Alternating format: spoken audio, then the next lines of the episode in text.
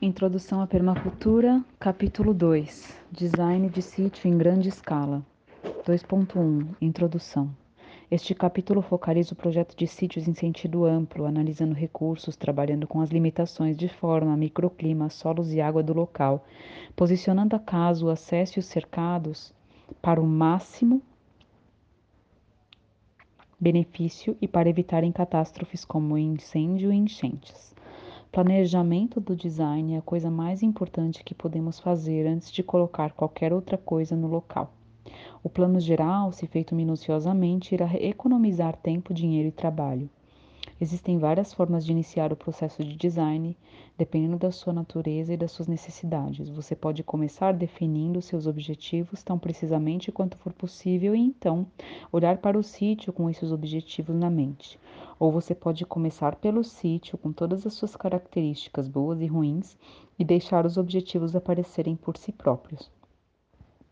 Das duas perguntas: o que posso fazer para essa terra produzir? E o que será que essa terra tem para me oferecer? A resposta primeira pode levar à exploração da terra sem levar em conta as consequências a longo prazo, enquanto que a resposta segunda poderá levar a uma ecologia sustentada, guiada por nosso controle inteligente. Definir objetivos e identificar potenciais e limitações do sítio andam de mãos dadas. É sempre mais fácil de ver o sítio com os objetivos em mente, mesmo que esses objetivos mais tarde demonstrem ser não realistas. De fato, objetivos podem necessitar de uma redefinição em vista das limitações dos sítios.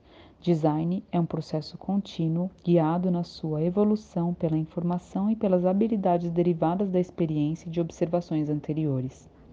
Todos os projetos, designs, que envolvam formas de vida passam por um processo longo de mudança, até o estado de clímax, entre aspas, de uma floresta é um conceito imaginário. 2.2 Identificando recursos. Observação e pesquisa são usados para identificar os recursos e as limitações de um sítio em particular. Usamos mapas da propriedade e consultamos dados de ventos, chuva, enchente, fogo e listas de espécies da área. Perguntamos aos moradores locais sobre pestes, problemas e técnicas utilizadas, informações que nos dão uma visão ampla da área. Elas fazem o cenário e, no entanto, não dizem nada sobre o sítio em si. Somente caminhando por ele e observando todas as estações é que poderemos descobrir suas limitações e seus recursos. Podemos modificar muito disso com o tempo e com um bom design, espécies de plantas e animais apropriadas, armazenamento de água, quebra-ventos e assim por diante. Mapas. Um bom mapa de características do terreno é uma grande ajuda no design. Ele revela cursos d'água, vegetação, solos, geologia e acesso, que são informações essenciais. Podemos fazer um mapa, comprar um, combinar vários mapas específicos ou fotos aéreas para figurar o sítio. Se os mapas mostram boas curvas de nível, estas podem nos ajudar a projetar sistemas de água e posicionar componentes que demandam um aspecto específico, inclinação ou vantagem na atitude. Coisas a mapear são as características naturais que incluem a forma do terreno, como tamanho, contorno, características geológicas, inclinação e aspecto, vegetação existente, córregos e solos, assim como o que já está construído, benfeitorias, entre aspas como cercas, estradas, prédios, açudes e terraplanagem, energia e conexões hidráulicas, etc. Se caminhamos pelo sítio e colorirmos todos estes fatores no mapa, o sítio como que começa a desenhar a si próprio. Árvores plantadas, pastagens ou quebra-ventos podem ser consideradas como parte do ambiente natural ou construído, dependendo se, se são claramente melhorias recentes ou se há muito estabelecidas que evoluíram com a paisagem. Mapas são úteis somente quando são usados em combinação com a observação. Jamais tente projetar um sítio somente olhando para o mapa, mesmo que este seja cuidadosamente detalhado com curvas de nível, vegetação, linhas de erosão e tudo mais. Mapas nunca são representativos da realidade complexa da natureza. Obtenha bons mapas se puder, mas preste atenção ao local, ao comportamento dos organismos, pioneiras, água e vento, bem como às mudanças de estação, Lembre-se, abre aspas, o mapa não é o território, fecha aspas. Korsbisky, Semântica Geral. Observação: à medida em que conversamos sobre o sítio com outras pessoas, podemos melhor perceber nossas observações. Nesse estágio, tentamos armazenar a informação que ganhamos de alguma forma acurada, carregando um bloco de anotações, uma câmera ou um gravador, fazendo pequenos desenhos. As anotações poderão ser utilizadas mais tarde para criar estratégias de design. Nós não apenas vemos e ouvimos, cheiramos e saboreamos. Também podemos sentir calor e frio, pressão, estresse de esforços para subir encostas ou plantas espinhentas. Encontramos locais compatíveis e incompatíveis no terreno. Percebemos uma vista boa, mirantes, cores e texturas do solo. Na verdade, nós usamos conscientemente todos os nossos muitos sentidos e nos tornamos cientes de nossos corpos e suas reações. Além disso, podemos sentar por um tempo e perceber padrões e processos, como algumas árvores preferem crescer em rochas, algumas em vales, outras no campo ou em grupos. Podemos ver como a água flui onde incêndios deixaram cicatrizes. Ventos têm dobrado galhos ou deformado a forma das árvores, como o sol e a sombra se movem onde encontramos sinais de animais descansando, se movendo ou se alimentando. O sítio é cheio de informação em cada sujeito natural e devemos aprender a ler tudo isso muito bem. Ler a paisagem é procurar por indicadores da paisagem. A vegetação, em particular, oferece informação sobre a fertilidade do solo, disponibilidade de umidade e microclima. Juncos, por exemplo, indicam solos encharcados ou vazamentos. Tarascum officinale e Vaccinium sp indicam solos ácidos e Rumex sp solos compactados ou argilosos. Árvores grandes crescendo em regiões secas indicam alguma fonte de água subterrânea. Uma abundância de espécies herbáceas espinhentas ou de sabor ruim, Qunicus benedictus, Oxalis sp, Solanum sp, indicam um excessivo e falta de manejo na pastagem. Uso excessivo e falta de manejo na pastagem, perdão. Vossorocas, erosão e caminhos compactados irão confirmar isso. Uma planta florescendo e dando frutos antes que outras da mesma espécie o façam indica um microclima favorável. Árvores crescendo com a maioria dos galhos de um lado indicam a direção dos ventos fortes predominantes. Esses exemplos são específicos para climas diferentes e até mesmo paisagens diferentes. Regras desenvolvidas localmente advêm do, do conhecimento da região. A frequência e a direção do fogo podem também ser vistas por meio das mudanças na vegetação. O fogo produz espécies secas, emaranhadas, caducifólias de verão, de semente grossa. A falta de fogo desenvolve espécies de folha larga, sempre verdes ou caducifólias de inverno, de semente pequena e uma camada grossa de cobertura vegetal morta sobre o solo. Frequentemente, árvores e outras plantas indicarão linhas de geada na encosta da propriedade pela mudança do tipo de vegetação.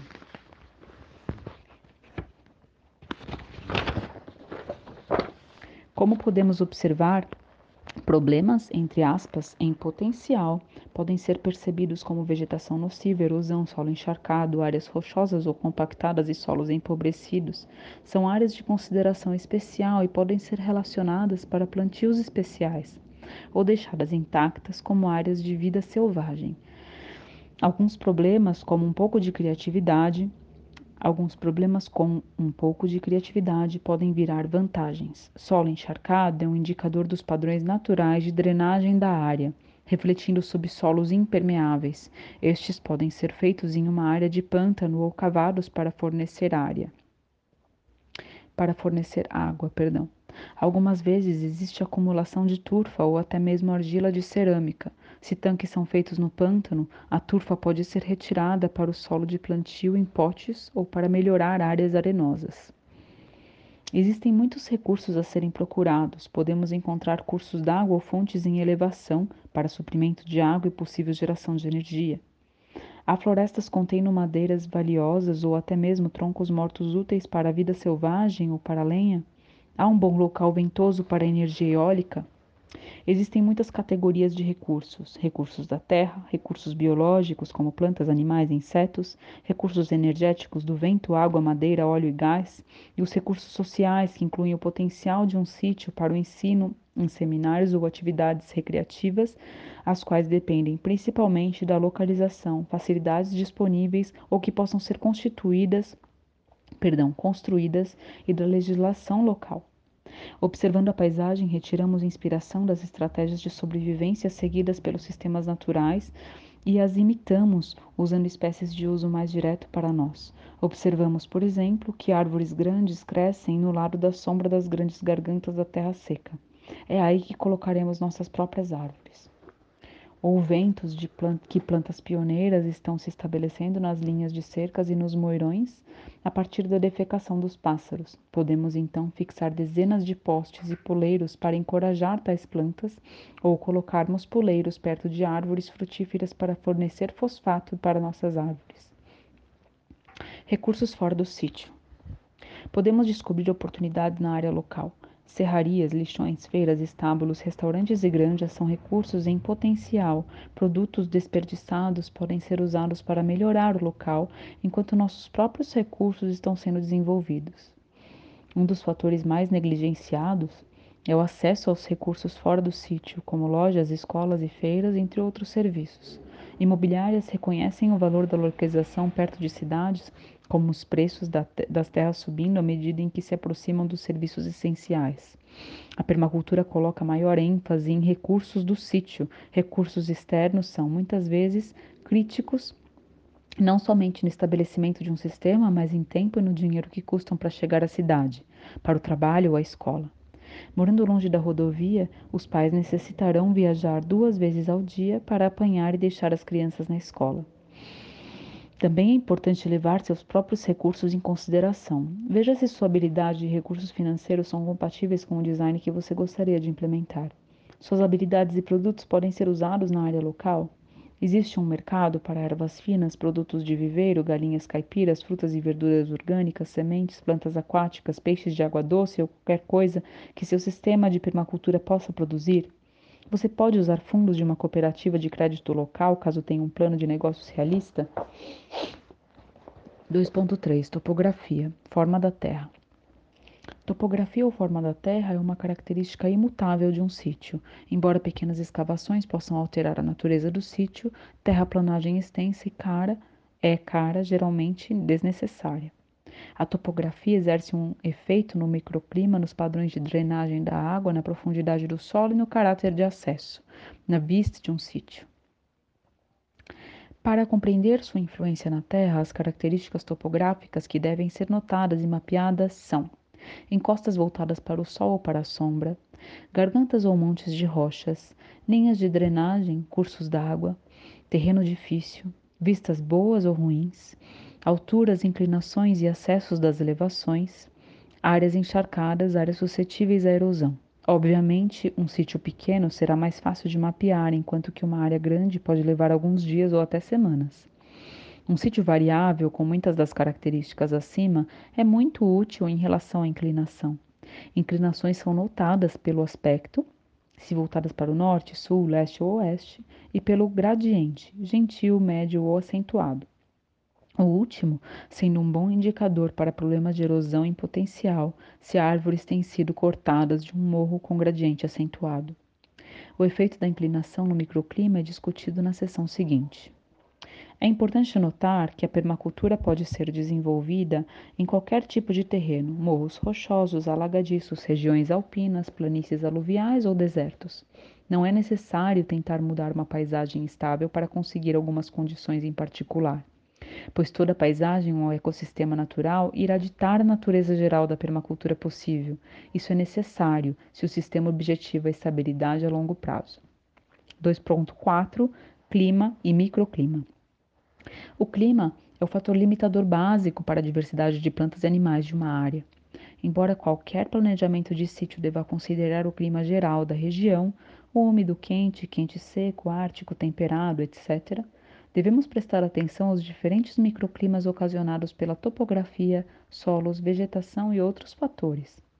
Duas propriedades, localizadas a uns poucos quilômetros uma da outra, podem variar em pluviosidade, velocidade do vento, temperatura e umidade relativa. Então, se torna vital analisar o clima do sítio em detalhe, sem depender de estatísticas climáticas amplas do distrito. Esse passo importante pode significar a diferença entre viver em cercanias agradáveis ou em condições miseráveis em uma propriedade que provavelmente irá mudar de dono de tempos em tempos. Se estudarmos o microclima de nosso sítio, seremos capazes de posicionar estruturas, plantas e animais nos locais mais favoráveis, a casa voltada para o sol, em climas temperados ou no lado da sombra de um morro em climas quentes. Focalizar energias benéficas e dispersas, energias hostis que entrem no sítio, plantar barreiras para o vento perto da casa e da horta ou plantar árvores de forma a canalizar brisas em direção à casa. Estender micro, microclimas favoráveis. As próximas sessões irão discutir os fatores que mais afetam o microclima de um sítio e que, por consequência, devem ter considerados ao escolhermos os locais para a casa e para os plantios em mente. Topografia. A topografia refere-se às características da paisagem de um sítio, até que ponto ela seja plana ou ondulada. As áreas planas terão poucas diferenças na topografia, o que significa pouca ou nenhuma diferença no microclima enquanto que áreas onduladas mostram uma grande variação no microclima. Aspecto: o aspecto refere-se à direção em que a inclinação do terreno está orientada em relação ao Sol e afeta as condições do sítio devido à quantidade de luz solar direta que recebe. Em costas voltadas para o Sol, norte no hemisfério sul e sul no hemisfério norte, recebem a maior luz. Se elas também estão voltadas para o leste, a temperatura máxima é alcançada pela manhã. Se for para o oeste, é alcançada pela tarde. Uma encosta voltada para o lado da sombra, entre aspas, sul no hemisfério sul, irá receber pouca radiação solar direta. A influência do aspecto nas plantas em comunidades vegetais naturais pode ser vista quando uma encosta voltada para o sol está coberta por floresta esclerófila seca enquanto que no lado mais frio, mais úmido, voltado para a sombra da encosta, podem estar ocupados por floresta úmida. O uso do aspecto na permacultura significa aproveitar as inclinações voltadas ao sol, úteis para o amadurecimento de frutas, o posicionamento da casa para maior conforto térmico no inverno e para plantar uma vegetação que seja marginal, entre aspas, em relação ao clima em particular, como, por exemplo, uma árvore tropical e uma região subtropical. Por outro lado, plantas ou estruturas que necessitem de sombra ou frieza são colocadas nas encostas voltadas para a sombra, como um celeiro frio para o armazenamento de vinhos ou amoras de clima frio em climas subtropicais. Para um design de uma casa eficiente em energia, assim como para a colocação de jardins e pomares, é essencial notar as variações de estação no caminho do Sol, particularmente sua altura absoluta no céu entre o verão e o inverno bem como a distância que passa em seu caminho do leste para o oeste. O aspecto não é um fator tão importante em climas nublados, ou quando o sol é sombreado por elementos topográficos ainda maiores, como uma montanha ou crista oposta ao sítio. O efeito do aspecto, somado à inclinação verdadeira do terreno, é marcante. Como pode ser visto na figura 2.2, uma inclinação suave é mais quente no verão, pois recebe luz solar incidente em um ângulo favorável. Todavia, a melhor inclinação para o inverno é a mais acentuada, pois recebe o sol de um ângulo melhor do que a suave. Drenagem de ar frio. O caráter da inclinação afeta a estabilidade do solo e a passagem de água. Em termos de planejamento para o microclima, a drenagem de ar frio é mais influenciada. Ar frio é mais pesado que ar quente e tende a subir do convexo dos morros para o côncavo dos vales. Ele se acumulará nos vales, aumentando as possibilidades de geada. Os topos dos morros também tendem a congelar quando quantidades de ar frio permanecem na crista plana dos topos e planaltos. Os sítios livres de geadas estão geralmente nas partes médias superiores dos vales acima de 20 metros, porque são mais quentes noite e dia do que o fundo ou topo do vale. Tais áreas são conhecidas como faixas termais usadas há muito para localização de vida, vilas e casas, sendo as áreas favoritas para o plantio, vinicultura na França ou na Alemanha. No entanto, essa determinação simples da geada funciona somente em paisagens simples. A paisagem real, com suas características vegetais e topográficas complexas, necessita de mais observação e planejamento. Porque o ar frio flui como um corrimento, quase como água, move-se devagar em volta sobre e sob objetos sólidos. É bloqueado por obstáculos, prédios, árvores e formas do terreno. Por exemplo, o ar frio fluindo morro abaixo em direção ao fundo do vale pode ser estancado pela floresta acima. Nesse caso, o ar frio é efetivamente represado e irá acumular-se acima da floresta e não no vale. Para o ar frio mover-se para baixo, aberturas grandes devem ser cortadas para a drenagem do ar, a não ser que a floresta esteja de fato protegendo uma casa ou vegetação imediatamente abaixo. É comum que um obstáculo na encosta ou próximo ao fundo do vale permita ao ar frio represar-se e que geadas possam ocorrer em qualquer mês, em climas frios ou temperados. Casas colocadas acima desse obstáculo serão sempre frias, enquanto que, 20 metros mais além, pode existir o perfeito sítio para uma casa. Até nos subtrópicos, vales abaixo de grandes platôs desmatados podem produzir geadas regulares ou ocasionais após noites claras. Ventos. Embora qualquer sítio esteja sujeito a padrões globais de vento ou até mesmo a ventos catastróficos, como ciclones e furacões, somente os ventos locais prevalecentes importam quando se planeja para um microclima. A topografia pode causar um grande efeito nos ventos persistentes locais e regionais.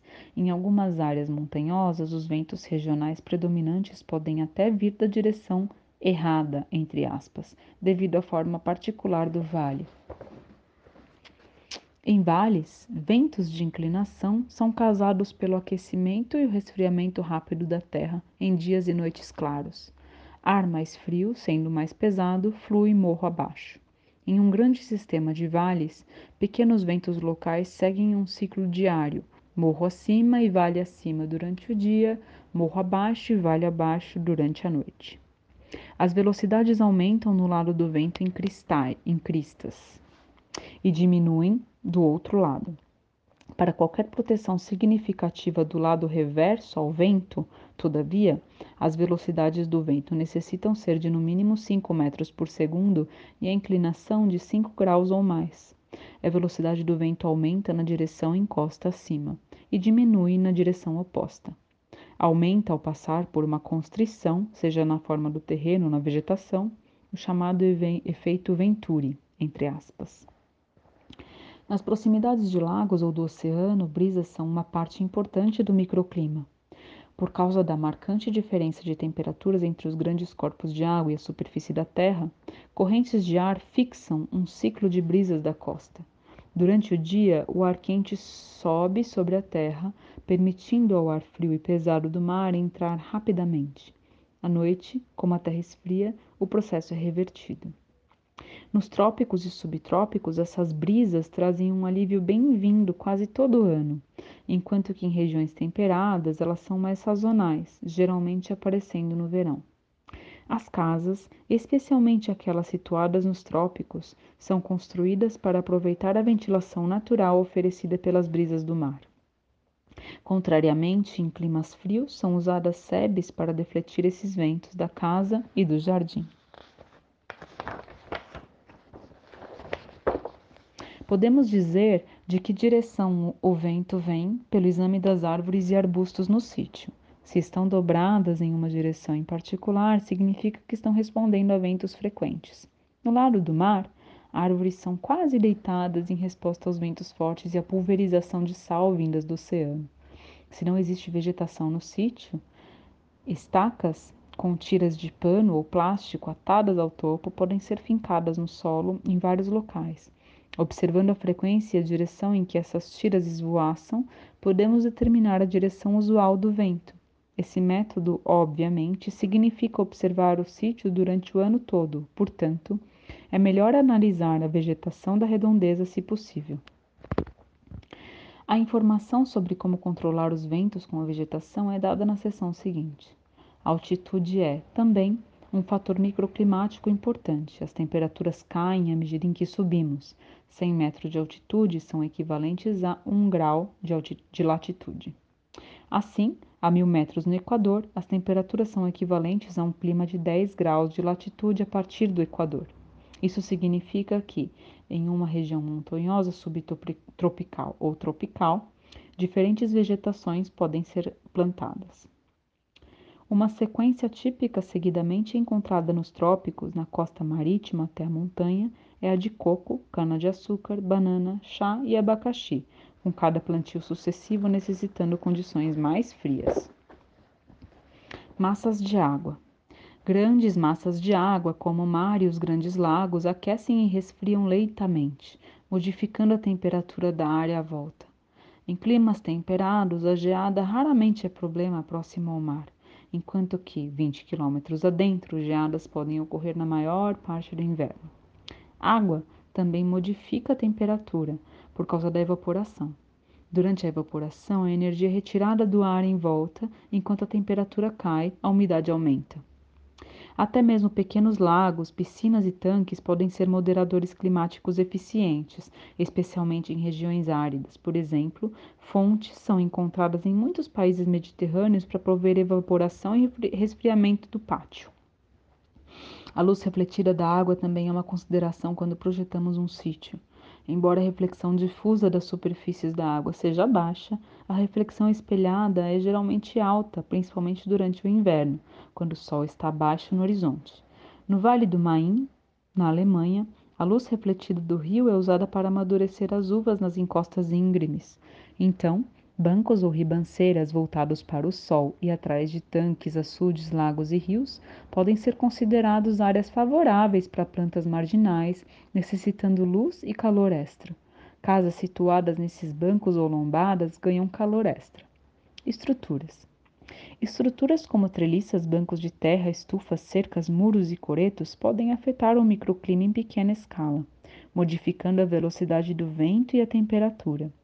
A estufa é a estrutura mais útil para o controle do microclima em regiões temperadas, permitindo o plantio de quase qualquer planta. Estufas ligadas à casa são ótimas para o aquecimento do inverno, economizando combustível durante o dia. Bancos de terra, montes ou ribanceiras afetam o microclima de formas variadas. Eles podem bloquear o sol abaixo no lado oeste, aliviando a casa e o jardim à tardinha, bloquear ou canalizar ventos, dar isolamento térmico, solo retém calor e perde temperatura gradualmente. Dar privacidade e bloquear vistas desagradáveis, bloquear o barulho do tráfego até 80%, grandes bancos entre superrodovias e subúrbios já são comuns hoje em dia proporcionar um espaço mais complexo para as plantas, aumentando o espaço vertical. Muros de lado para o sol também são importantes no controle do microclima. Como o lado da floresta voltado para o sol, muros oferecem abrigo contra os ventos e podem ser usados para refletir o sol de inverno. Muros de pedra escura absorvem o calor e irradiam-no durante a noite, reduzindo o risco de geada. Plantas colocadas à frente desses muros irão crescer ao máximo e assim reduzem sua acumulação. Plantas à frente dessas paredes irão amadurecer melhor. Na Alemanha, experiências com tomates e pêssegos plantados contra paredes brancas e negras mostraram um crescimento mais rápido naqueles contra a parede negra. No entanto, a produção, devido ao amadurecimento melhor, foi maior naquela contra a parede branca. Treliças, grades, são úteis como proteção contra o vento para dividir o espaço em volta da casa e o jardim, para fazer o microclima pelo sombreamento ou aquecimento e como um abrigo temporário para pequenas árvores, prevenindo a queima pelo sol. Pequenas estruturas à volta das árvores ou plantas individuais criam um microclima mais úmido, com menos vento e ocasionalmente mais calor. Para árvores, uma variedade de quebra-ventos está sendo usada em várias partes do mundo: pneus, fardos de palha, sacos velhos, tambores, etc. No jardim, pequenas estufas e garrafas plásticas invertidas podem ser usadas para, bem cedo, iniciar as plantas prima na primavera. Solos. O solo tem influência no microclima devido à quantidade de calor que conduz, à luz que reflete e por causa do seu conteúdo variável de água e ar. Como o mulch conduz pouco calor para o solo, é melhor removê-lo das áreas de crescimento na primavera para que o solo possa aquecer-se em climas temperados. Mulch absorve água do solo rapidamente e libera muito lentamente, sendo uma ajuda importante para a retenção da umidade durante os períodos de vento ou calor. Vegetação. A vegetação tem um profundo efeito no microclima. É o plantio e o uso da vegetação, florestas, arvoredos, quebraventos, arbustos e vinhas que mais moldam o microclima do sítio. A vegetação pode modificar a temperatura pela transpiração, transferência convectiva de calor, sombreamento, proteção contra o vento e isolamento térmico. Transpiração. Plantas convertem água de suas folhas em vapor, o qual passa então da folha para o ar à sua volta. Esse processo consome energia, o que faz o ar em volta das plantas esfriar, como suar em animais. Enquanto a temperatura cai, a umidade aumenta. Para a transpiração funcionar, a água deve estar disponível. Muitas culturas de terras áridas demandam técnicas para resfriar pequenas áreas, geralmente à volta da casa. Nativos das Ilhas Canárias usam grandes potes de cerâmica cheios de água e cobertos com linhagem em pequenos pátios cheios de plantas para resfriar a temperatura dos aposentos à volta. Transferência convectiva de calor. Durante o dia, as plantas absorvem a energia do sol em uma floresta ou arvoredo. Grandes quantidades de energia solar são absorvidas pela copa de folhas quando o ar que a cerca é aquecido e sobe. O ar mais frio é puxado para dentro da floresta, que permanece fria durante o dia. Durante a noite, esse processo é revertido, com o ar mais quente fluindo para fora da floresta. A floresta é isolada por sua densa copa de folhas, de forma que o fluxo ocorre nas bordas. Qualquer um que entre na floresta à noite poderá sentir a diferença na temperatura do ar. Sombra. A luz do sol se bloqueada tem um efeito poderoso no microclima. Um pedaço de chão limpo pode resfriar até 20% de sua temperatura original, depois da chegada da linha de sombra da folhagem acima. Folhas têm 3 a 6 vezes mais área de superfície para interceptação de energia do que uma cobertura de lona, dependendo da densidade da folhagem. Árvores com folhagem densa podem filtrar 75 a 90% da energia do sol, enquanto que árvores com uma folhagem esparsa permitem luz solar filtrada. E mais, árvores com folhas peludas ou rugosas, bem como aquelas com folhas escuras, absorvem luz solar e, consequentemente, calor. Plantas brilhantes de cor clara remetem a, refletem a luz solar. Projetistas podem usar essas informações para posicionarem plantas apropriadas em posições selecionadas. Por exemplo, em climas onde o sol da tardinha é um problema, uma sebe densa plantada no lado oeste da casa não somente dá sombra, como deflete ventos do oeste no inverno. Em contraste, uma árvore de folhagem esparsa, plantada no lado leste ou no lado do sol para a casa, permite alguma proteção do sol no verão e deixa o sol do inverno passar. Árvores caducifólias funcionam da mesma maneira, pois perdem suas folhas no inverno. A forma de uma árvore madura deve também ser levada em consideração, seja ela redonda, oval, piramidal ou colunar, pois sua sombra será projetada de acordo com sua forma. Para sermos beneficiados pela reflexão do sol nas folhas brilhantes, árvores como Populus sp podem ser plantadas em um arco parabólico à volta do pomar ou da casa. Com esse arco voltado para o sol, a reflexão das folhas brilhantes irá concentrar o calor em um ponto, fazendo essa área mais seca e mais quente. Tais armadilhas solares também funcionam em uma encosta, pois a vegetação irá captar o ar quente subindo a encosta, permitindo que o ar frio descendo a encosta flua em volta dela, minimizando o perigo de geada dependendo da direção do vento, ajudando a defletir ventos frios à volta de prédios ou campos. Ventos. Quebra-ventos têm sido usados por muitos anos para abrigar do vento casas, animais e plantações, sendo o controle de microclima mais eficiente.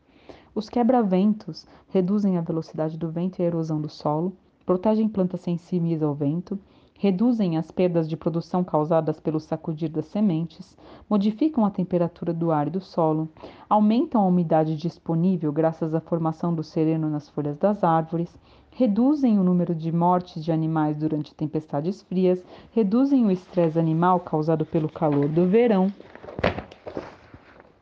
reduzem a necessidade de forragem se os animais puderem comer algumas das suas árvores, Gleditsia ceratonia, provém de, de, madeira e materiais as cercas quando podados depois de envelhecerem, melhoram o habitat de pássaros insetívoros, melhoram as condições de vida e trabalho à volta da casa e da fazenda, fornecem fontes de néctar para as abelhas e melhoram as condições para a polinização das plantas. A forma do quebra-vento depende, em grande parte, das condições da plantação, do sítio e do clima. Quebra-ventos densos ou permeáveis são usados para diferentes fins. Os densos darão maior proteção no lado oposto ao vento, de duas a cinco vezes a altura das árvores. Todavia, a proteção cai rapidamente porque a pressão negativa se forma adiante e puxa o vento de volta para baixo. A diferença de pressão também seca mais o solo. Por outro lado, um quebra-vento permeável permite o fluxo de ar e, embora a proteção inicial não seja tanta quanto de um quebra-vento denso, a proteção continua por uma distância maior. Considerando que cintos protetores podem ser usados para outras funções úteis, considere as características inerentes das árvores em particular. Quase todas as árvores podem dar proteção contra o vento, desde que não sejam elas mesmas sensíveis ao vento privacidade e abrigo para animais. O que mais pode fazer o quebra-vento?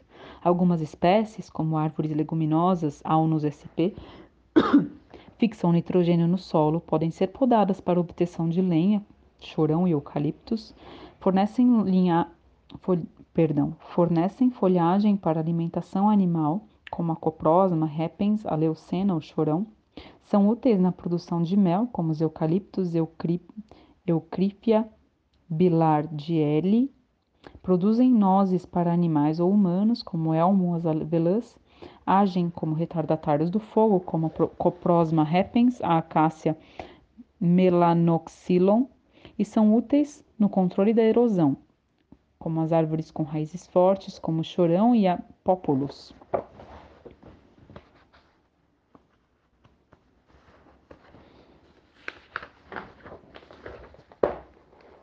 Os aspectos negativos das árvores também devem ser levados em consideração.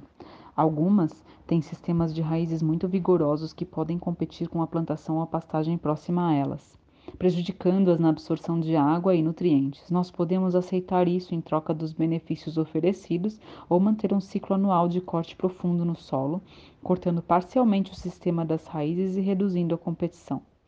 Quebra-ventos são iniciados rapidamente usando-se arbustos de crescimento rápido e árvores intercaladas com árvores de crescimento mais lento, mas de vida mais longa. Enquanto essas árvores, geralmente madeiras duras, estão crescendo lentamente, outras, de crescimento rápido, provêm de néctar as abelhas, de forragem os animais e de mulch o jardim, sendo mais tarde cortadas para lenha ou pilares. Note que árvores usadas para quebra-ventos não produzirão muita fruta, o vento as derruba e não deveriam ser destinadas à produção comercial. Linhas costeiras apresentam dificuldades particulares. Os ventos, passando por um grande plano de água, chegam com força de tempestade, carregando sal e grãos de areia abrasiva.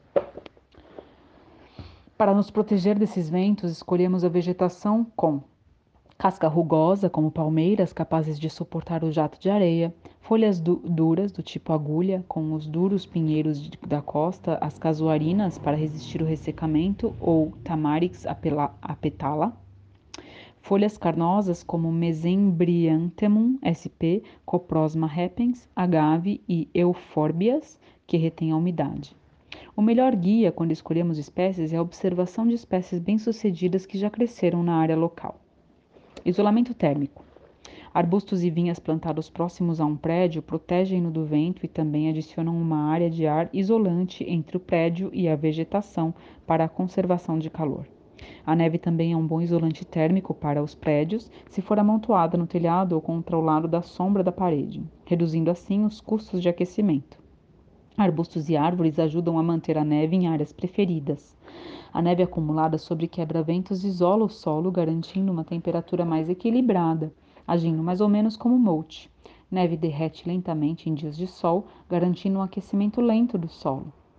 Dependendo do que for plantado perto do cinto protetor, isso pode causar um efeito negativo ou positivo. Bulbos de primavera florescem mais tarde do que bulbos plantados em ambientes de derretimento rápido. Estratégias especiais. Plantas em forma de vinhas, coberturas rasteiras e arbustos são muito úteis no controle do microclima.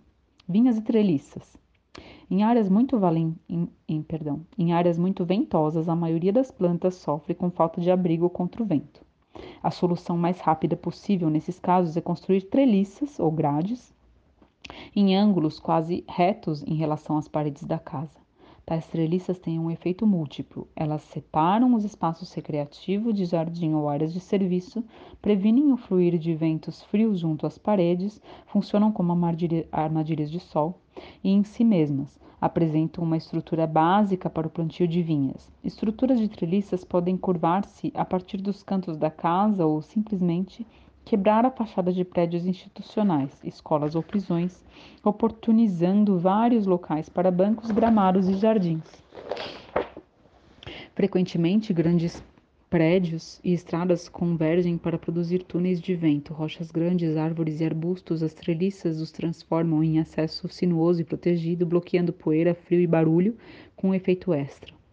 Isso é real para todos os acessos de automóveis, ruas de serviço e tráfego menor. Além do potencial para quebra-ventos, as vinhas são de crescimento rápido, 4,5 a 6 metros por ano em climas quentes e úmidos, e podem ser usadas para sombra rápida, enquanto as árvores estão crescendo. Seja cuidadoso na seleção das espécies corretas para a situação e clima, pois vinhas podem se tornar invasoras e difíceis de erradicar, uma vez que estejam estabelecidas. A poda pode ser uma alternativa nesses casos. Algumas vinhas crescem no concreto, madeira ou telhas, esquadrias, canos e calhas. Então, é melhor descobrir as características das vinhas em particular antes de utilizá-las no design. Vinhas têm boas propriedades de isolamento térmico se colocadas sobre telhados e em paredes.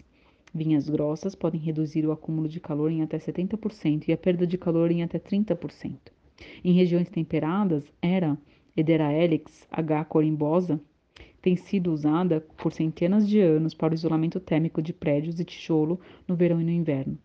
Vinhas caducifólias como a videira, Westeria floribunda e Partenocissus quinquefolha podem ser colocadas para sombra no lado do sol das casas e jardins em regiões temperadas, quentes ou áridas. Cobertura rasteira como mulch. Solo descoberto é muito mais quente ou mais frio dependendo da va variação sazonal do que o solo protegido. Na primavera, em climas temperados, quando novos plantios estão a caminho e o solo precisa de aquecimento, pode-se deixá-lo descoberto. De outra forma, a terra fica melhor coberta com mulch coberturas vivas. Coberturas naturais, capim, plantas rasteiras e mulch reduzem o aumento de calor, evaporando água e sombreando o solo, não reirradiam calor, como os plásticos e os pavimentos o fazem, protegem o solo da erosão, não refletem luz. Então podem ser usadas para reduzir o reflexo, mantêm o solo quente ou frio dependendo do tempo, agem como barreiras contra as daninhas, embora uma retirada ocasional possa ser necessária. Coberturas não gramíneas são plantadas abaixo das árvores, frutíferas jovens crescem pouco no capim como um mulch vivo, entre aspas. Dependendo do clima, essas coberturas podem ser de droncha repens, dolichos, lupinus alba e plantios volumosos de tagetes. Se a cobertura do solo for também uma vinha, ela pode ser cortada de tempos em tempos. Um leguminativo ou ocorrendo localmente é muito útil para a fixação de nitrogênio. Arbustos. Arbustos são um envelope de umidade à volta de uma árvore e podem proteger da geada em áreas marginais. Miriam e Jim Tyler, em uma região marginal da Nova Zelândia, plantaram tagazaste a uma distância de 0,6 a 0,9 metros dos abacates para proteger as árvores jovens da geada. Os tagazastes foram podados duas ou três vezes, para lenha e para mulch, em volta das árvores durante o verão. Eventualmente foram cortados completamente. Arbustos são também bons divisores de jardim e são usados para a proteção do vento, especialmente em jardins costeiros. Espécies apropriadas devem ser escolhidas para eliminar o tempo gasto em podrida com as raízes. Arbustos e até mesmo ervas daninhas existentes, usados como vegetação protetora, fornecem multi, sombra, fixação de nitrogênio e proteção contra geada, vento e animais. Na costa norte da Nova Zelândia, Ian Robertson plantou Kifomandra betácea comercialmente dentro de Gorse, Ulex, cortado, enquanto que Dick Nichols desenvolveu uma sequência para o estabelecimento de floresta nativa em território invadido por Gorse. Ambos estão usando essa erva daninha já presente por suas qualidades positivas: mulch, melhoramento do solo, proteção contra geada, cortando-a em períodos de quatro anos à volta de um núcleo de plantio das árvores. Gradualmente, as árvores sombrearão o gorse. O mesmo pode ser feito em áreas maiores de amoras.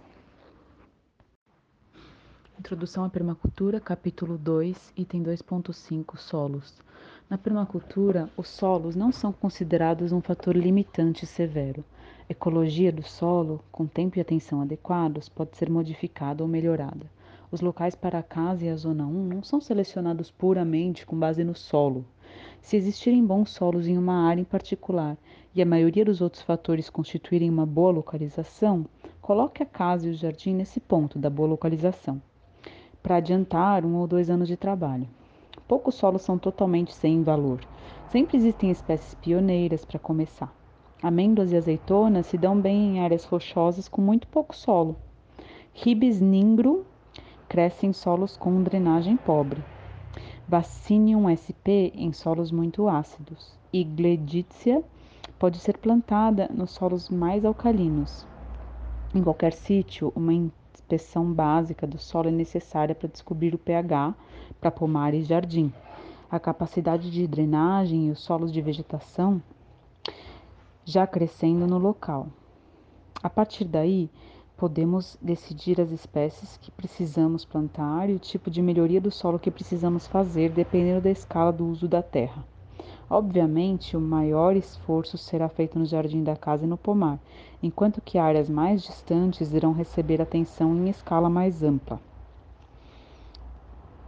O solo nu é solo danificado e, e ocorre onde as pessoas ou animais introduzidos tenham interferido negativamente no balanço ecológico natural. Uma vez que o solo tenha sido desnudado, ele é facilmente danificado pelo sol, vento e água. Arar, então, danifica os processos da vida no solo e pode até causar perdas mais extensas. Os três maiores enfoques da permacultura para a perda mínima, os quais adicionam nutrientes e arejam o solo, são plantar florestas e arbustos para reflorestamento, usar arados que não revirem o solo, condicionamento, encorajar formas de vida, especialmente minhocas, para arejar solos compactados, mulch e compostagem. Os dois primeiros tratam de áreas grandes, o último de áreas pequenas. As florestas e condicionamento do solo produzem seu próprio mulch, enquanto que este pode ser introduzido em jardins pequenos. Frequentemente, as plantas invasoras das quais reclamamos, como lantana, ar arquitoteca, calêndula, verbascum tapsus, quinicus benedictus, são uma indicação de dano. Algumas delas são pioneiras e irão eventualmente modificar o solo em forma que outras espécies de forma que outras espécies possam crescer. A marca de um bom solo é o nível adequado de umidade, oxigênio, nutriente e matéria orgânica. Solos são formados e alimentados por um processo cíclico, das raízes das plantas sugando água e nutrientes minerais do solo com a queda de folhas, frutas e outros detritos. Os passos para a reabilitação do solo incluem prevenir a erosão, cobrindo todo o solo exposto, reflorestando áreas com potencial de erosão, como encostas, íngremes, bancos de riachos, regos e bancos de estradas, e controlar o escorrimento superficial da água, usando canais de infiltração, drenos divergentes ou arados chisel, entre aspas, são usadas ainda espécies de plantas locais de crescimento rápido. Troncos também podem ser colocados em nível para captar lodo e água, com plantas colocadas atrás deles. Adicionar matéria orgânica ao solo. Grande escala, plantios de cobertura, plantios para esterco verde. Em pequena escala, restos de comida, vegetação morta. Afofar a terra compactada e promover o arejamento do solo. Na grande escala, arado, formão e máquinas para o recondicionamento do solo. E na pequena escala, afofando o solo como forcado. Modificar o pH ou plantar espécies adequadas às áreas de pH específicas, que é mais econômico do que mudar o pH. Nos solos ácidos, carvão e cal gesso, magnesita e dolomita são usados para lentamente fazer, substituir, fazer subir o pH. Solos alcalinos, use o fosfato ácido e urina para potássio. Para todos os solos, sangue e ossos, esterco e compostos ajudam a trazer o pH de volta ao neutro. Corrigir deficiências em nutrientes com minerais orgânicos, manganês, fósforo, potássio. Estercos animais e estercos verdes. Sementes peletizadas e pulverizadores foliares são formas econômicas de adicionar nutrientes orgânicos às plantas. Encorajar a atividade biológica. Minhocas e outros organismos do solo indicam um solo saudável. Em geral, os solos podem ser criados ou reabilitados pelos seguintes métodos: manejo de plantas e animais, condicionamento mecânico em grande escala e, construção de solo numa escala de jardim. O manejo de plantas e animais. O manejo de animais para minimizar a compactação e o excesso de pastagem é parte da construção e da preservação do solo. Em terras com erosão severa, a exclusão total de animais pode ser necessária. Alguns produtores introduzem minhocas nas pastagens e plantam espécies de raízes profundas, como rabanete e chicória, para quebrar e arejar os solos. O rabanete daikon, ráfanos sativos, as leguminosas, árvores ou arbustos, minhocas e associados às raízes das plantas, como a risóbia, todos arejam, suprem nutrientes ou constroem solo pela queda de folhas e pela, pela ação das raízes.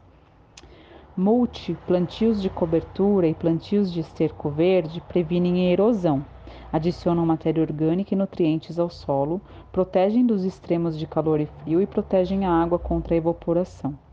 Existem duas categorias de mulch: o morto, entre aspas, que foi seco, decomposto ou está morrendo, como palhas, folhas secas, vegetação recém-cortada, e o vivo, entre aspas, que cresce sob as árvores e arbustos. Multi morto deve ser coletado, algumas vezes de vários locais, enquanto que o multi vivo necessita de manejo, pela semeadura, corte, ocasionalmente a ressemeadura. Plantios de cobertura são aqueles plantados para proteger o solo depois que um plantio principal tenha sido colhido. Em climas temperados, são usualmente plantados no inverno e incluem centeio, vícia sp, trevo, trigão, que é o fagópirum, lupin, que é lupinus, cevada, aveia, etc., que podem ser colhidos ou reintroduzidos no solo para aumentar a matéria orgânica. Estercos verdes são plantados especificamente para a melhoria do solo são geralmente leguminosas, suprindo carbono e nitrogênio para o solo. Calpivigna sinensis, por exemplo. Trevo, ervilhaca, lupins, vícia, dolichos também são exemplos. Plantios de legumes são usados para mulch ou introduzidos no solo antes das plantas amadurecerem, para aproveitar a liberação do nitrogênio das raízes à medida em que a planta morre, se lhe for permitido florescer e formar sementes, a maior parte do nitrogênio é utilizada no processo. Quer dizer que o nitrogênio não vai para o solo, né? Recondicionamento do solo em grande escala. Hoje em dia, na Austrália, na Europa e nos Estados Unidos, são fabricados arados Schissel, entre aspas, que são escarificadores ou arado formão, que arejam e afofam grandes áreas de solo, um disco circular corta o solo, que não pode estar muito seco nem muito molhado, e o corte é seguido por uma haste de aço e uma sapata subterrânea que abre o solo abaixo da superfície para formar uma bolha de ar, uma bolsa de ar, sem virá-lo. Ao contrário, o solo é levado gente, levantado gentilmente. A chuva ao contrário de virar, né? Ao contrário de virar o solo, ele é levantado gentilmente. A chuva penetra e é absorvida. As temperaturas do solo aumentam, as raízes crescem, morrem e formam humus. O território volta à vida normalmente. Não há necessidade de ir além de 10 centímetros de profundidade no primeiro tratamento e de 15 a 22 nos subsequentes. As raízes das plantas, nutridas pelo calor e pelo ar, irão penetrar até 30 centímetros na pastagem e mais ainda nas florestas. Sementes podem ser semeadas nos estreitos cortes. Legumes semeados dessa forma produzem uma colheita de esterco verde ou uma colheita recorde. Nenhum fertilizante ou aditivo é preciso. Bastam o efeito benéfico do ar preso debaixo da terra e o trabalho consecutivo da vida no solo e das raízes no solo reaberto. Todavia, em solos severamente degradados, uma audição inicial de fosfato ou de elementos secundários muito deficientes poderia ser usada. Uma vez que o solo esteja no caminho de volta à saúde, árvores de plantios de campo podem ser semeadas. Uma estação gasta em trazer o solo de volta à vida não é uma estação perdida, porque as árvores respondem mais vigorosamente às novas condições do solo, compensando o tempo perdido uma oliveira ou uma ceratônia, lutando para sobreviver nas condições originais do solo compactado, irão crescer 90 a 1 centímetro e 20. Irão crescer 90 centímetros a 1,20 metro e 20, perdão, no solo melhorado, e poderão até frutificar em 3 ou 4 anos, ao contrário de 10 a 15 anos. Só existe uma regra no padrão desse tipo de arado, conduzir o trator e o arado Xisel ligeiramente morro abaixo, a partir do vale em cortes transversais à inclinação, em direção às cristas, fazendo assim uma espinha de peixe na terra. Os cortes, centenas deles, se tornam a forma mais fácil para o movimento da água. Devido ao pequeno distúrbio da superfície, as raízes a protegem da erosão, mesmo após a passagem, a água é absorvida e os processos de vida são acelerados. Os resultados da reabilitação são os seguintes: solos vivos, com minhocas, adicionando seu esterco alcalino, agindo como bombas vivas, sugando ar nitrogênio. Solos fofos e abertos, através dos quais a água penetra facilmente com ácido carbônico e úmico fracos, liberando os elementos do solo para as plantas e aliviando as mudanças do pH Solo arejado, que permanece mais quente no inverno e mais frio no verão. Solo absorvente, prevenidos o fluxo superficial e a evaporação rápida para o ar. O material vegetal suga a umidade noturna para uso posterior. Raízes mortas como alimentação para plantas e animais, fazendo mais espaços de ar e túneis no solo e fixando nitrogênio como parte do ciclo de decomposição fácil penetração das raízes das novas mudas, sejam anuais ou perenes. Mudança permanente do solo, se este não for novamente pisoteado, rolado e batido, arado ou degradado por químicos de volta a um estado sem vida. O que os condicionadores de solo conseguem, Fukuoka faz com plantas de raízes profundas, como rabanete daikon e alfafa, sendo que seu sistema não foi compactado por máquinas pesadas ou animais domésticos. Até mesmo raízes fortes não conseguem quebrar sob solos duros. Construindo um solo de jardim. Jardineiros normalmente constroem o solo com uma combinação de três processos: canteiros elevados ou rebaixados, moldando a terra, para ajudar na retenção de água, na drenagem e, em alguns casos, nivelar cuidadosamente os canteiros para uma efetiva irrigação de alagamento, misturando composto ou materiais úmicos no solo e também fornecendo argila, areia ou nutrientes para alcançar o balanço, e usando mulch para reduzir as perdas de água e os efeitos do solo, do sol, perdão, ou da erosão. Jardineiros podem, com esses métodos, criar solos em qualquer lugar. Técnicas aliadas demandam plantar tais materiais para composto ou chorume de estercos, como sebes, ervas ou plantas de folha macia, por exemplo, com freio, em pontos ou fileiras dentro ou em volta do jardim e pelo uso de treliças sombrite ou folhas de palmeira, estufa e irrigação de escorrimento para regular o efeito do vento, luz ou calor. O mulch deveria ser reconhecido como um dos custos iniciais maiores no desenvolvimento de uma permacultura. Embora materiais como algas, vagens de feijão ou grãos, palha e estercos animais sejam muito baratos ou grátis, o transporte e a aplicação podem custar caro, geralmente em mão de obra. Isso é devido ao volume excessivo desses materiais. Por exemplo, 15 metros cúbicos de serragem não duram muito quando usados em multi de camadas, por exemplo. Máquinas trituradoras podem ser muito úteis para o multi direto, usando vegetação de capoeira, cortes de galhos e casca da limpeza da terra e do corte da madeira. Considerações climáticas especiais: solos tropicais. Nos trópicos, como em qualquer outro lugar, o cultivo em solo nu não é sustentável. Terraços molhados e tanques irão sustentar a produção se formarem em torno de 15% de toda a área. Para áreas acima de um hectare, devemos plantar bordas, sebes e arvoredos e intercalar com legumes lenhosos.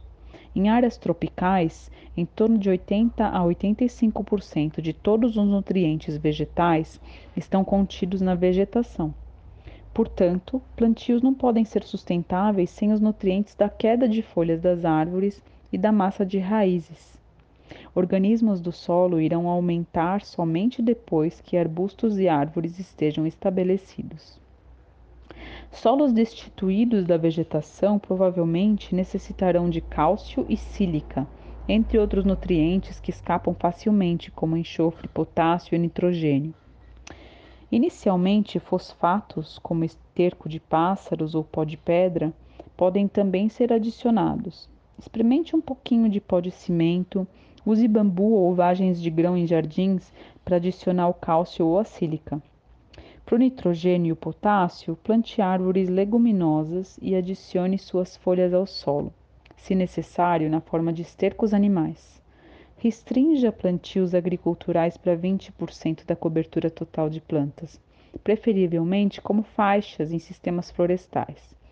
Isso vai criar solos e, e prevenir a perda dos nutrientes. Até mesmo pastagens que necessitam de grandes árvores leguminosas, com um espaçamento em torno de 20 a 30 metros ou 20 a 40 por hectare, para sustentar a produção.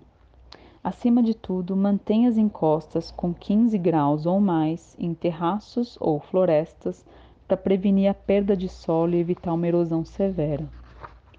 Solos de terras secas.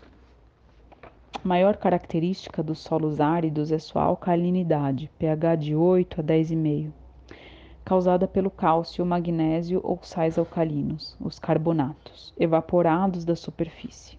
Assim, descobriremos que minerais secundários como zinco, cobre, ferro quase não estão disponíveis, forma, de forma que os sintomas de deficiência se mostram em ambos, plantas e pessoas. Uma vez que analisamos o solo para tais deficiências, poderemos utilizar a pulveriza pulverização foliar e para a terra composto e mulch. Em terras secas, o humus do solo pode rapidamente se decompor, solos secos, rachados, em nitratos com calor e água, proporcionando em alguns casos um fluxo letal de nitrato para as novas mudas. Mulch no topo do solo e as raízes das árvores previnem os dois as rachaduras do solo e o efeito do aumento rápido de temperatura que cozinham as raízes da superfície. Em jardins domésticos, os solos podem ser tratados em pequena escala, onde a areia, que tem muita drenagem e sem, sem muita absorção de água, é um problema. Bentonita, que é uma argila vulcânica fina que enche e retém água, pode ser de grande ajuda, além de canteiros irrigados por alagamento. Assim, onde a argila é problema por absorção de água, adicionar gypsum permite a água penetrar mais fundo nas partículas de argila, onde solos salinizados ou águas salobras são um problema, os canteiros devem ser elevados de forma que o sal possa descer, saindo dos canteiros de crescimento para o caminho. 2.6 Água. A disponibilidade de água influi no tipo de permacultura para um determinado sítio ela depende dos seguintes fatores: distribuição e regularidade das chuvas locais, drenagem e retenção de água do solo, cobertura do solo por vegetação ou mulch e animais, que têm densidades e espécies diferentes, e plantas, que têm espécies e requerimentos diferentes. Embora o primeiro fator seja fixo, os outros três podem ser controlados. As prioridades em qualquer propriedade devem ser as de identificar as fontes de água e reservar sítios para o armazenamento em açudes ou tanques. Onde for possível utilizar os benefícios da inclinação do terreno ou tanques elevados para proporcionar alimentação por gravidade para os pontos de uso. Ajustando espécies para sítios específicos, reduzimos a necessidade de água por exemplo, oliveiras e amêndoas em encostas secas não requerem água, além da chuva, uma vez que estão estabelecidas. Armazenagens de água para a produção de peixes e plantas são usualmente estruturas desenhadas diferentemente daquelas planejadas somente para o estoque de água para irrigação. Por exemplo, o uso de muitos tanques menores é mais adaptado à produção de peixes do que os grandes estoques. Fundos variados, de 75 centímetros a 2 metros de profundidade, servem a muitos peixes, enquanto que tanques de armazenagem necessitam de 3 a 6 metros de profundidade para serem úteis em propriedades grandes. Captação e distribuição de água. Podemos captar água da chuva na superfície ou no subsolo, vertentes pelo fluxo de água subterrânea e cursos d'água permanentes ou intermitentes. Para trazer essa água para as áreas de armazenamento, usamos canais de divergência, que podem ser impermeáveis ou selados, canos a partir da vertente, telhados ou qualquer outra superfície selada que colete chuva diretamente. Canais de divergência são drenos gentilmente inclinados utilizados para dirigir a água para onde dos vales para longe, perdão, para longe dos vales e riachos para dentro de sistemas de armazenamento e irrigação ou para dentro de camas de areia ou canais de infiltração. São construídos para fluir depois da chuva e podem ser feitos de forma que o excesso de um açude entre no canal alimentador do próximo. A chuva direta pode ser capturada por grandes áreas de telhado, estradas asfaltadas ou até mesmo em regiões áridas por encostas seladas direcionadas aos tanques. Canais de infiltração, swales.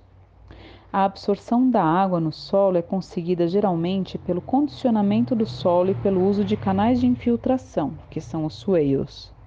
Swales, que se escreve suales, com W, S-W-A-L-E-S, são escavações longas e niveladas que variam muito em largura e tratamento, desde pequenos bancos em jardins, pedras empilhadas em nível contra a inclinação do terreno, ou valas deliberadamente escavadas em paisagens planas e de pequena inclinação. Como sistemas de condicionamento do solo, os swales têm o objetivo de armazenar água nos solos ou sedimentos abaixo. Eles funcionam interceptando todo o fluxo d'água sobre a superfície da terra para mantê-lo por algumas horas ou dias e deixar a água infiltrar-se lentamente como recarga dentro dos solos e, e nos sistemas de raízes. As árvores são componentes essenciais em sistemas de plantio com swales, especialmente em regiões áridas para reduzir a acumulação de sais. Swales são constituídos em curvas de nível ou em linhas níveis de agrimensura. Não são feitos para permitir o fluxo d'água. Sua função é somente a de manter a água. Assim, sua base é arada, adicionada de cascalho ou areia, é afofada ou adicionada de gesso para permitir a infiltração. A terra retirada na escavação é normalmente deixada como um banco, ribanceira, abaixo ou em áreas planas espalhada. A água vem das estradas, áreas de telhado, excessos do tanque, sistemas de água cinza ou canais de divergência. A distância entre esses swales pode ser 3 a 20 vezes a largura média do swale, dependendo da pluviosidade. Dado uma base para o swale, de 1 a 2 metros, o espaço entre eles deveria ser de 3 a 18 metros, No caso anterior, de 3 metros, se a curva exceder 127 centímetros e no outro seria de 25 centímetros ou menos. Em áreas úmidas, o espaço é, é plantado completamente com espécies fortes ou produtoras de mulch. Em áreas muito secas, pode permanecer mais ou menos desnudo e existir somente para levar a água até os sueios, com a maior parte da vegetação plantada nos bancos. Após uma série inicial de chuvas que penetrem um metro ou mais, árvores são semeadas ou plantadas em ambos os lados dos sueios. Esse processo pode durar duas estações da chuva. Poderá até mesmo levar em torno de 3 a 10 anos para que as faixas de árvores façam sombra à base do sueio e inicie a acumulação de folhas. Na vida de um sueio não plantado, a absorção de água pode ser lenta, mas a eficiência da absorção aumenta com a idade, devido aos efeitos das raízes das árvores e do humus. Sueios são usados em terras áridas para coletar lodo, recarregar a água subterrânea e retardar a erosão. Em todos esses casos, eles também servem como áreas de plantio. Tanques e açudes. A maior parte da água utilizável é armazenada em tanques e açudes. Tanques são feitos de tela galvanizada, concreto, ferrocimento, madeira ou argila de reboco e podem ser e podem coletar água do telhado do fluxo sobre uma superfície selada para um catalodo, se necessário, ou, um ou bombeada de um açude.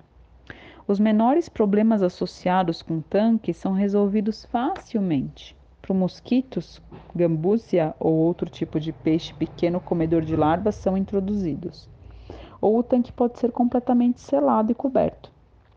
A entrada é telada para excluir as folhas que vêm do telhado ou da superfície selada. Algumas pessoas não gostam que a alga cresça no interior dos lados e do fundo do tanque. Todavia, essa camada veludosa é composta de organismos de vida que filtram e purificam a água. O cano de saída da água deveria estar no mínimo a 6 centímetros do fundo do tanque, de forma a não perturbar a alga. Pequenos açudes e tanques subterrâneos têm dois usos primários. O uso menor é o de prover os animais domésticos e selvagens, assim como o gado, de pontos de bebida. O segundo e maior uso é o do armazenamento do excesso de água para períodos secos, no uso doméstico, ou para irrigação. Eles necessitam ser cuidadosamente desenhados com relação a fatores como segurança, coleta de água, inserção na paisagem total, sistemas de saída e posicionamento relativo às áreas de uso, preferivelmente utilizando a gravidade. Armazenamentos de água abertos são mais apropriados em áreas úmidas. Existem um perigo onde armazenamentos semelhantes criados em áreas áridas ou subúmidas terão efeitos negativos, porque a evaporação de armazenamentos abertos inevitavelmente concentra sais dissolvidos. Estes são os tipos comuns de açudes e seus usos em paisagens úmidas. Cela, S-E LA.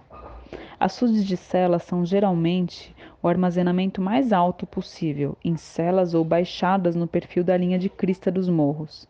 Podem ser totalmente escavados abaixo do solo ou emparedados em um ou ambos os lados da cela, sendo utilizados para vida selvagem, gado e armazenamento alto.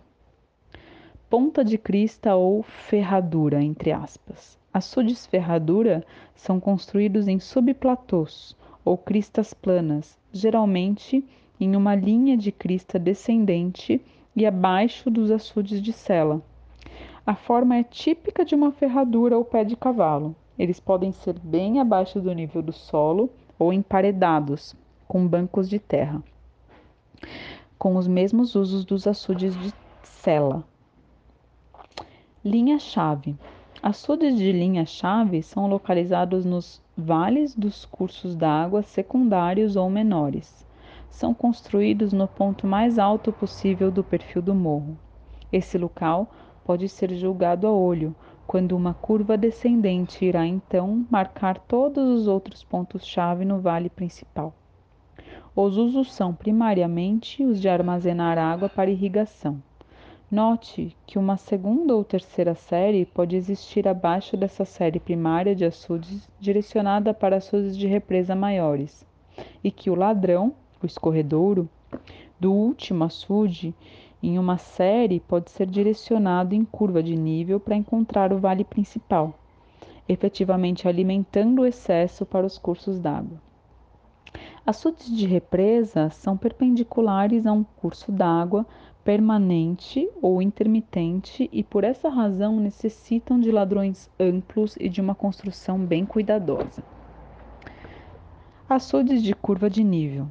As paredes desses açudes podem ser construídas em curva de nível, onde a inclinação for 8% ou menos, ou suficientemente plana. As curvas de nível e as paredes do açude podem ser côncavas ou convexas em relação à linha de queda da inclinação.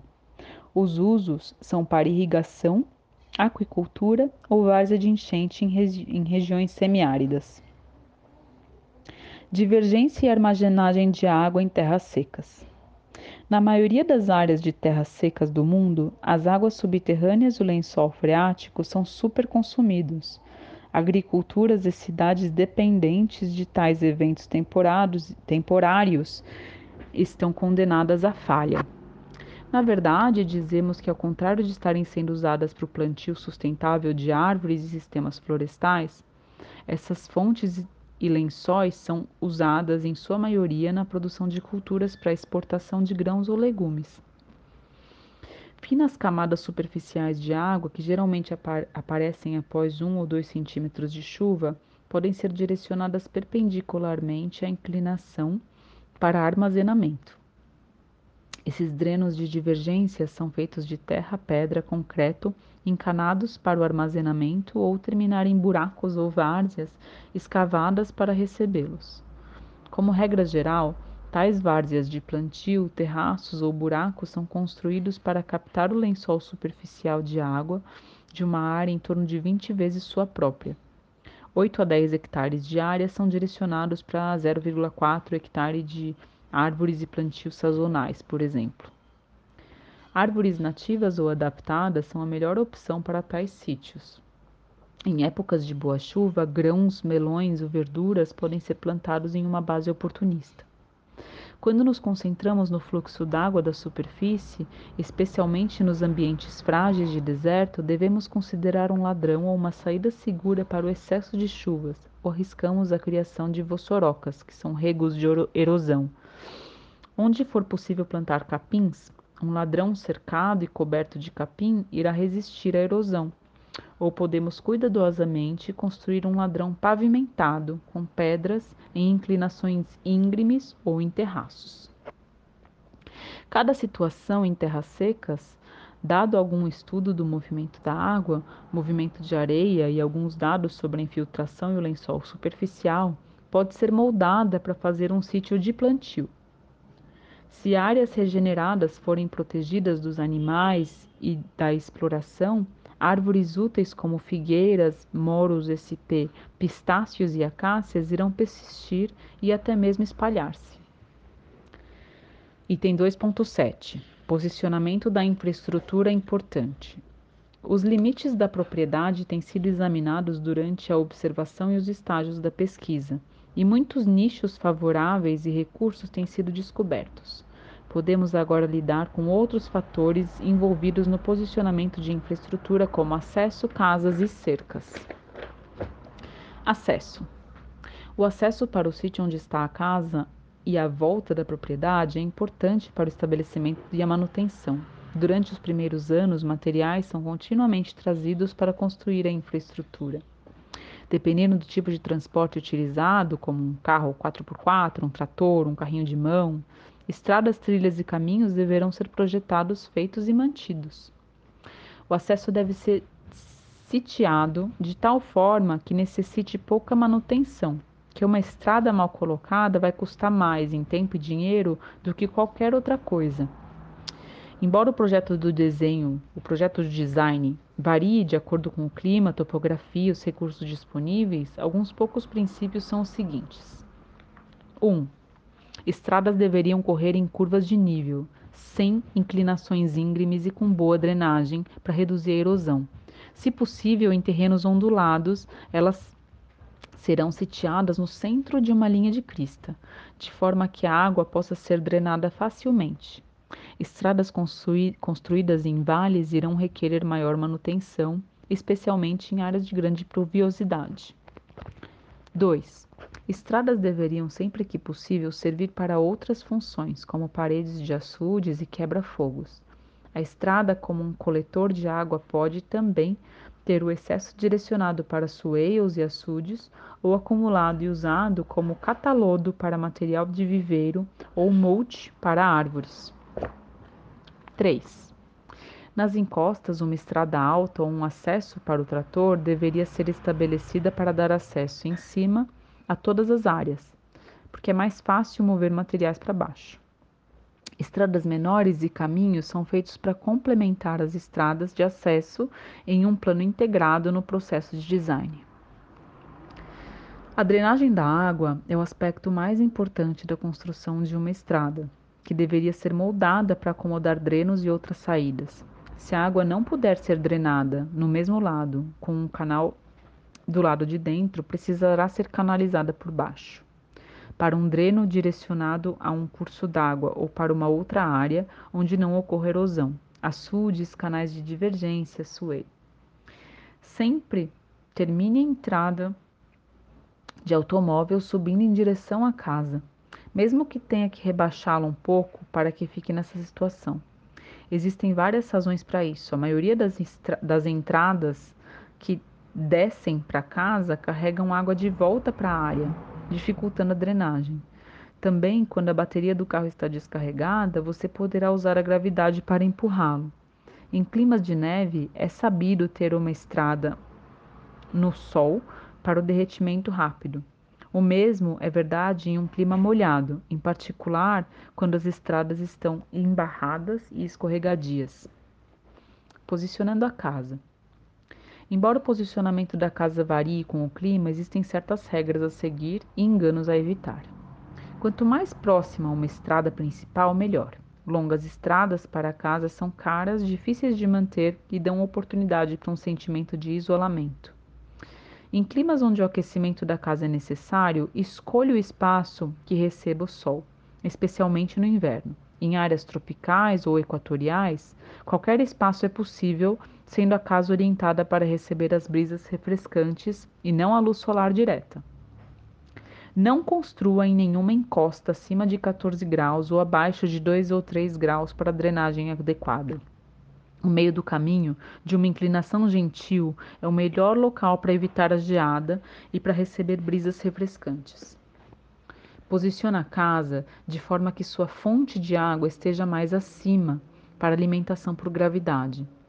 Também assegure-se de que resíduos, como esgoto e água cinza, não sejam descarregados onde irão poluir os cursos d'água ou lençol freático. Utilize árvores ou vegetação como filtros ou esponjas de nutrientes. Construa a próxima fonte de energia, sejam elas a fonte pública de água, energia solar ou eólica. É muito caro canalizar a energia da fonte para casa, pois existe uma perda de capacidade na transmissão para energias alternativas e postes caros e fios para fontes públicas. Para as necessidades de vilas, utilize fontes comunitárias de energia para economizar dinheiro.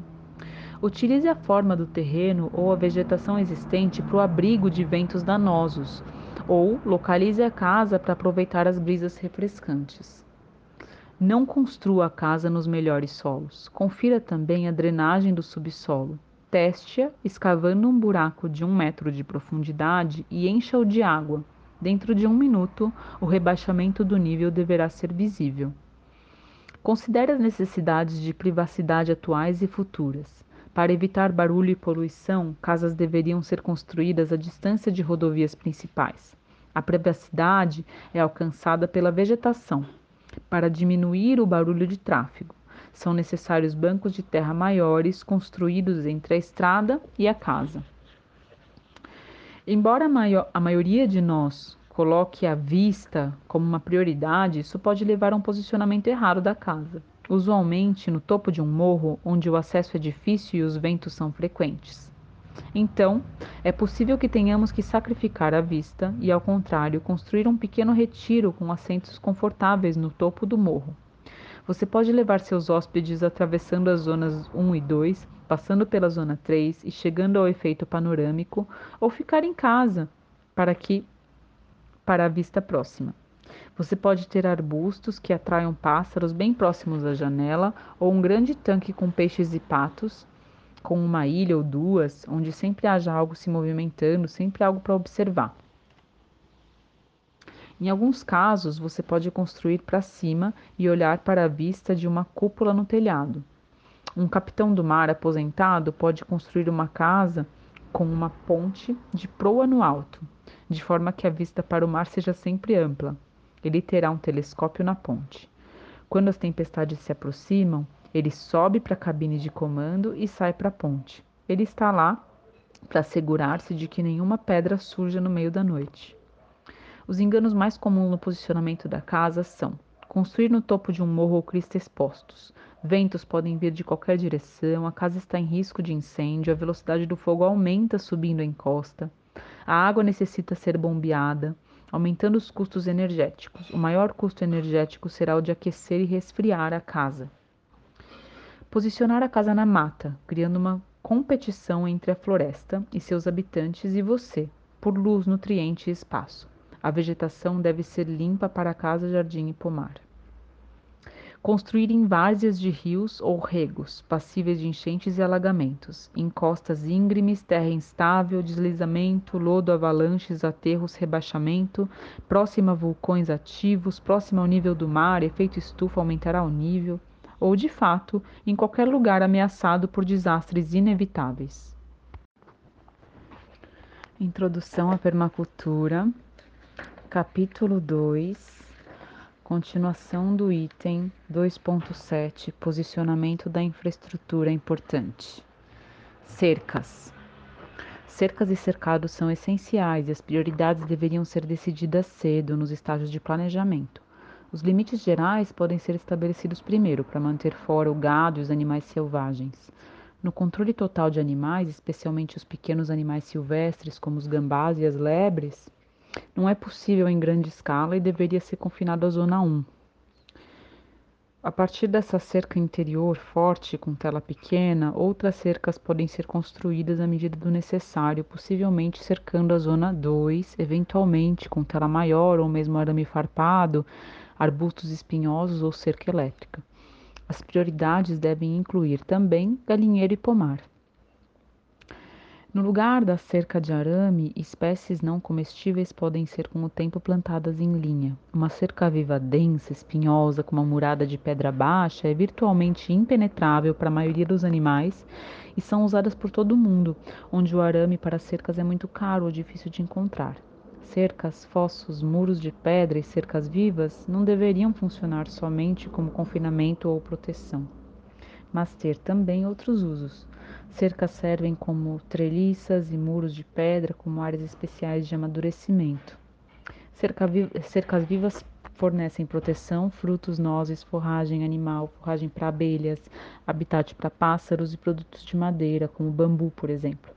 Em climas temperados, uma cerca viva mista de tagazaste, que tem crescimento rápido, dá sementes para as galinhas, forragem de abelha e abrigo, Crataigus sp, que tem o crescimento lento, resistente, espinhosa, dá frutos, forragem de abelha e sítios para ninho de pequenos pássaros. E avelã, que forma uma sebe impenetrável e dá nozes, é muito mais útil do que uma cerca viva de uma só espécie. Plantas diferentes, como a prosopis, eufórbias e as acácias espinhentas, cumprem a mesma função em áreas tropicais e em regiões desérticas. Decidindo prioridades. Uma vez que os sítios para o acesso e para a casa tenham sido escolhidos, o plano pode ficar mais complexo e concentrar-se na área construída e suas cercanias. É aí que as zonas, setores e inclinação devem ser analisados em um sentido amplo, deixando os detalhes para mais tarde. Nesse ponto, a localização da casa poderia mudar como resultado dessas investigações. Os setores, então, Os setores são então desenhados como áreas que definam a direção do vento, aspecto, vistas boas e ruins, áreas sujeitas a enchente ou fogo e a direção do fluxo das águas. Zonas são desenhadas em um plano, com a zona 0 marcando a casa e as zonas 1 a 5 marcando as áreas de difícil acesso ou aumentando a distância.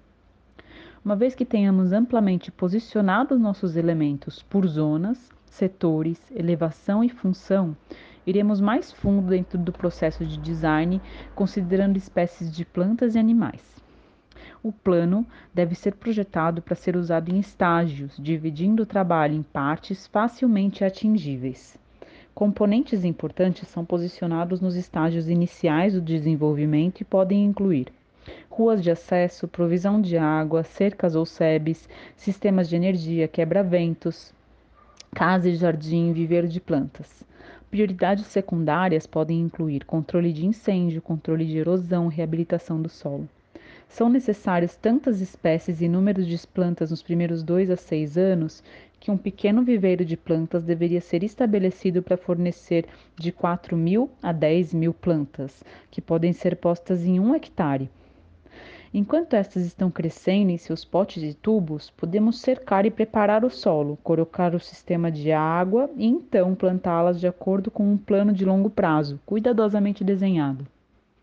A provisão para futuros sistemas de conservação de energia deve ser deixada em aberto, de forma que toda a propriedade seja marcada para sistemas de água, sol, ventos ou maré. Mesmo que estes não possam ser implementados nos primeiros anos, o espaço é reservado com plantios anuais ou usos a curto prazo. Quando ocorrer a oportunidade para a implementação, as primeiras estruturas e design deveriam ser aqueles que geram energia. E segundo, aqueles que economizam energia, e somente no final, aqueles que consomem energia. Aplicando esse critério, muitas questões serão resolvidas por si próprias. Por exemplo, onde devo construir a estufa? Considerando somente o uso de energia, primeiro, junto às habitações como fonte de calor e armazenamento e para plantar alimentos. Segundo, as estruturas não habitadas como fonte de calor. Junto a estruturas não habitadas como fonte de calor, perdão.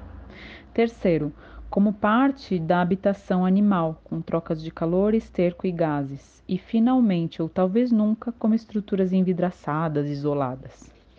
Como devo lidar com o vento que prejudica o crescimento no local? Primeiro, plantando qualquer árvore ou arbusto, útil ou não, Artemisia absitium, pampas, pinho, coprosma repens, que seja barato ou grátis localmente, cresça rapidamente, possa ser plantado em estacas ou divisões e que sobreviva. Segundo, com a montagem de estruturas, especialmente treliças, muros de pedra, fossos, bancos e pequenas sebes por todo o jardim. Terceiro, pelo plantio em grande escala de sementes ou estacas de espécies resistentes. Por último, concebes úteis e permanentes plantadas sob a proteção das estratégias acima citadas. Qual será meu plantio principal? Somente poucas espécies de plantas são válidas para o plantio extensivo. Ignorando no momento o valor comercial, existem três considerações principais plantios que necessitem pouca atenção após o estabelecimento deles, como batatas, milho, abóboras, frutas resistentes e vinhas. 2. Que sejam fáceis de colher, colher, armazenar e usar. 3. E também que formem uma base para a dieta: batatas, inhame, mandioca, milho, abóbora, nozes e frutas de alto valor energético. Comercialmente, deveríamos considerar também plantios de 4 alto valor econômico, mesmo que sejam difíceis de colher, como cerejas, crocos sativos para açafrão, bagas, etc. 5. Difíceis de manejar, como os melões, os pêssegos e o mamão. 6. As raras, com grande demanda, como ginseng, especiarias, chás, corantes e óleos. 7. Ou ajustados, particularmente para o sítio plátanos de açúcar, goma de cidra, pistácios, castanha d'água, oxicoco, cactos. O projetista deverá estar sempre alerta para as características locais, os microclimas e necessidades, procurando aproveitar o que já está no lugar, ao contrário de trazer novas estruturas e assim novas energias. 2.8 Design para catástrofe. Todas as regiões do mundo têm potencial para eventos catastróficos, como incêndios, enchentes, secas, terremotos, vulcões ou furacões.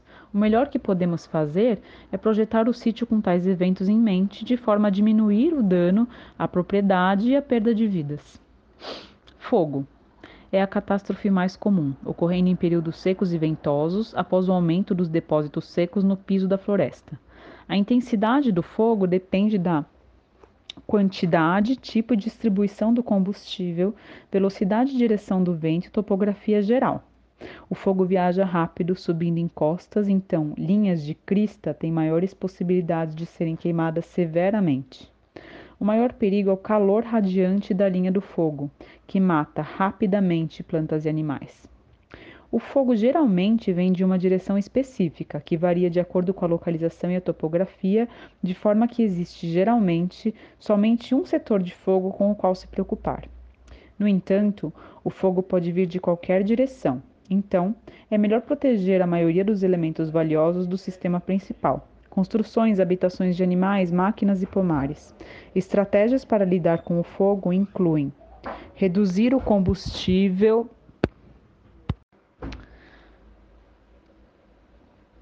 reduzir o combustível no setor do fogo pelo A. Manejo da floresta, limpando detritos, cortando troncos mortos para lenha. B. Amparando ou utilizando animais, por gansos, cangurus, para manter o capim curto. E C.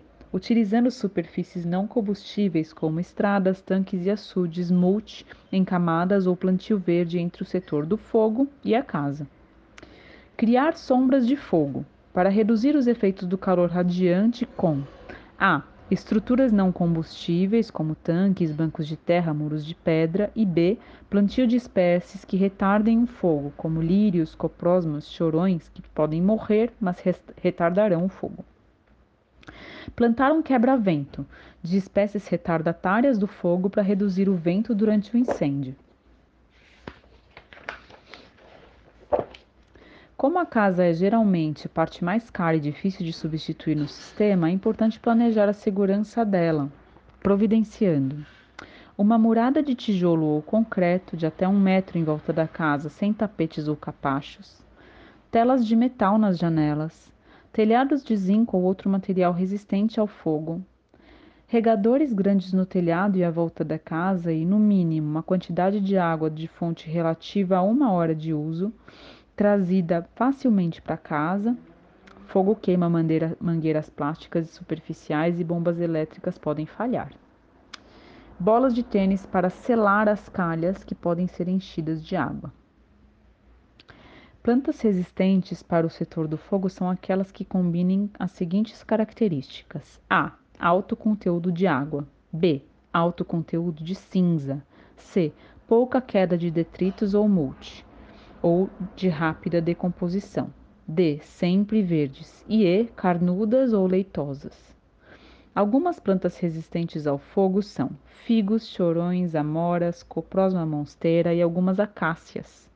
Acácia dealbata, A. decurrens, A. saligna, A. soforae, Acácia baileiana, entre outras. Algumas coberturas rasteiras resistente ao, resistentes ao fogo incluem maracujá, eras, confrei, taioba, várias suculentas, artemisia, dichondra repens, espécies de aloe e agaves, mesembrianthemum, batata doce, tradescantia albiflora, allium triquerum, girassóis e abóboras. Terremotos, enchentes e furacões. Em áreas sujeitas a terremotos, construa a casa com materiais que dobrem ou respirem, como bambu, ferro, cimento, madeira. Durante um terremoto, fuja para um bambuzal. O bambu tem uma estrutura de raízes fortes, a qual é muito difícil de romper. Para enchentes, confira os dados de periodicidade e altura, calcule uma margem maior para segurança e não posicione a casa em várzeas em costas íngremes que tenham sido desmatadas são armadilhas mortais durante chuvas severas, pois deslizamentos de terra aceleram rapidamente para baixo. Em áreas sujeitas a furacões ou ciclones, construa com materiais flexíveis e faça o telhado da casa com um ângulo agudo em torno de 45 graus, de forma que a força do vento empurre o prédio para baixo. Plante um quebra-vento de bambu, inclina-se que inclina-se com o vento, e considere um jardim de sobrevivência num local protegido. Muitos habitantes das ilhas do Pacífico mantêm tais jardins com estoque de plantas importantes em uma área protegida da ilha, de forma que esses jardins possam ser replantados depois de tudo mais, depois que tudo mais tenha ido embora. Bibliografia e leitura recomendadas. The Climate Near the Ground, do Rudolf Geiger. Climate and Agriculture, do Zhenhu Shang.